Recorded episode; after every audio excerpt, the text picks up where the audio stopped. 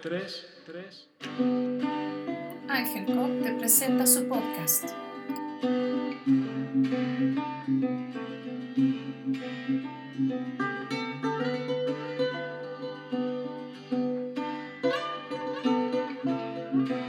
Bienvenidas.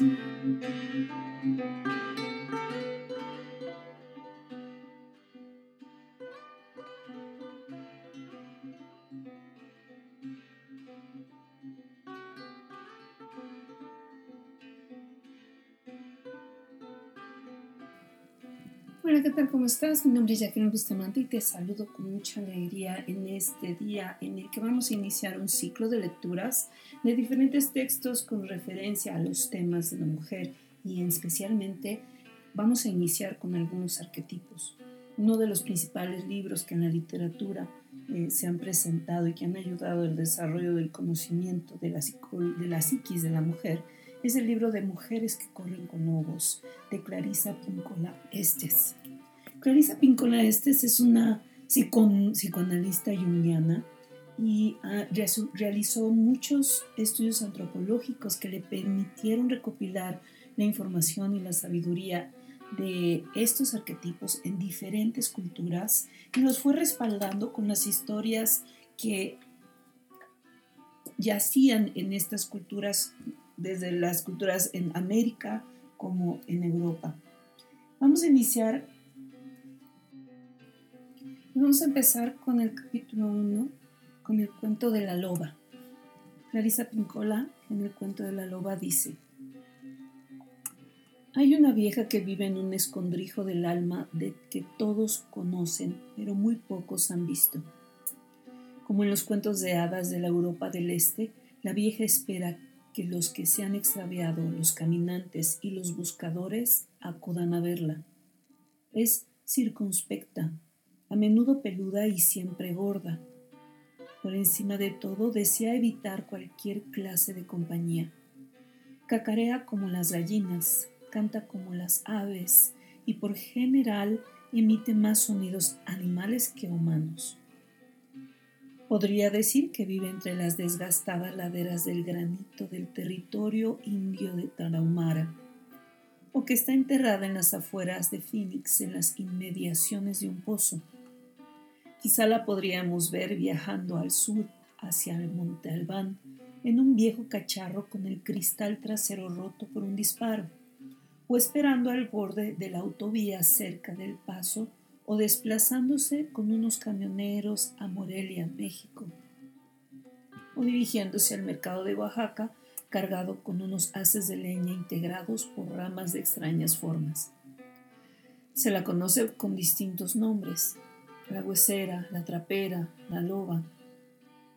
La única tarea de la loba consiste en recoger huesos.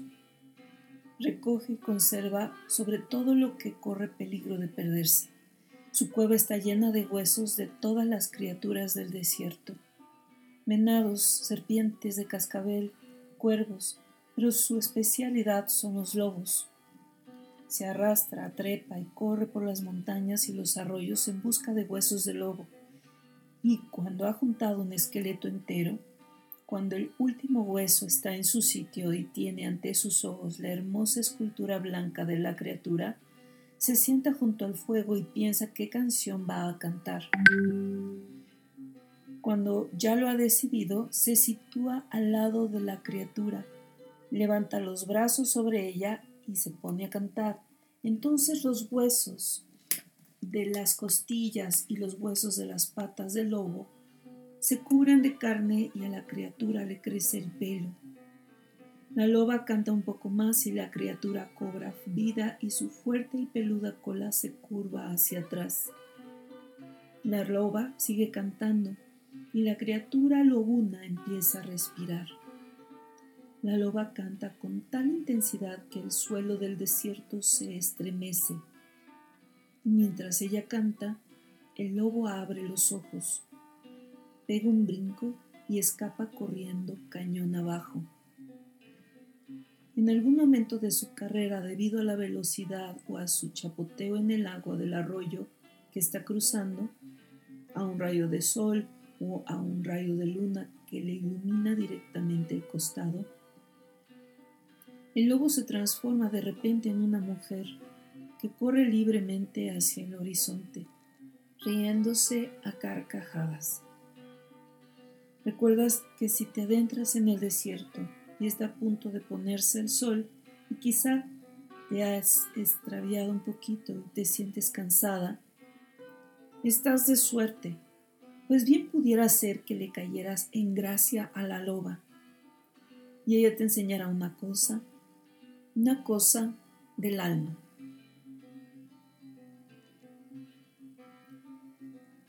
Ya en la interpretación, Clarisa Pincola hace varias notas muy, muy interesantes y muy importantes de cómo este rescate de los huesos tiene que ver con la sabiduría interna y el contacto con el propio ser.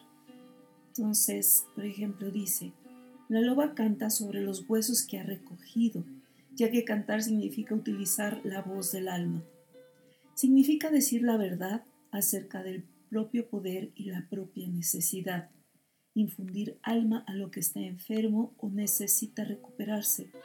Y eso se hace descendiendo a las mayores profundidades del amor y del sentimiento, hasta conseguir que el deseo de relación con el yo salvaje se desborde para poder hablar con la propia alma desde este estado de ánimo.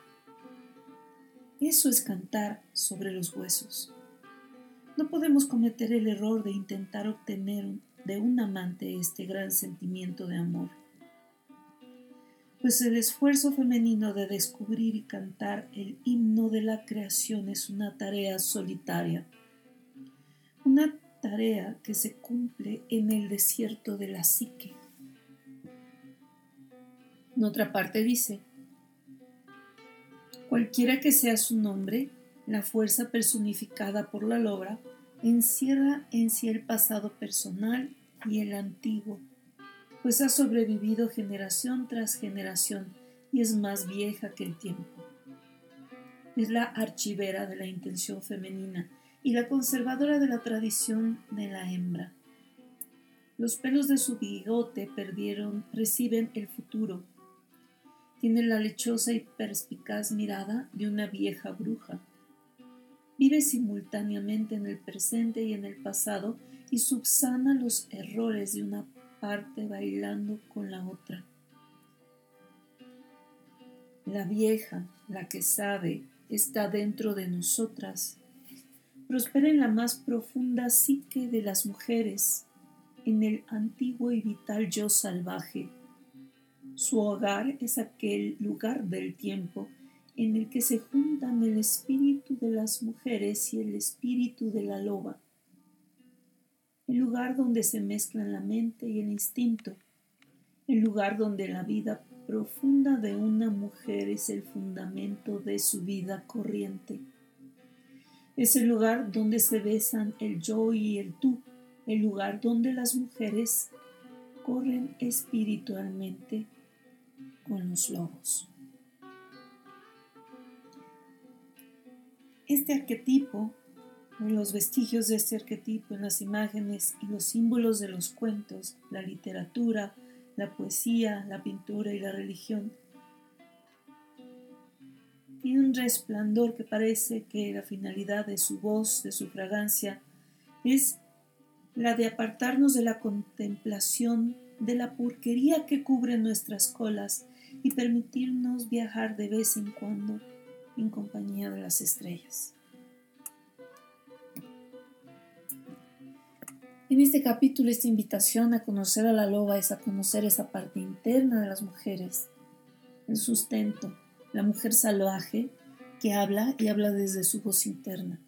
Cuando Clarisa Pincola habla de que cantar con el alma es hablar de estas verdades que están profundamente e internamente ancladas en nosotras mismas y cómo eso le da fundamento a nuestra vida cotidiana para poder vivir una vida con significancia, con, relevancia, con trascendencia, a partir de conocernos desde los huesos, de haber juntado cada una de las piezas, de esas piezas de lobo que fueron iluminadas por la luna llena, es de una belleza exquisita. Eso es todo por esta ocasión. En nuestro próximo podcast abordaremos algún otro texto y esperamos que esto sea de tu agrado. Síganos en nuestras redes sociales, en nuestros podcasts anteriores y te dejamos un saludo con mucho cariño. Gracias.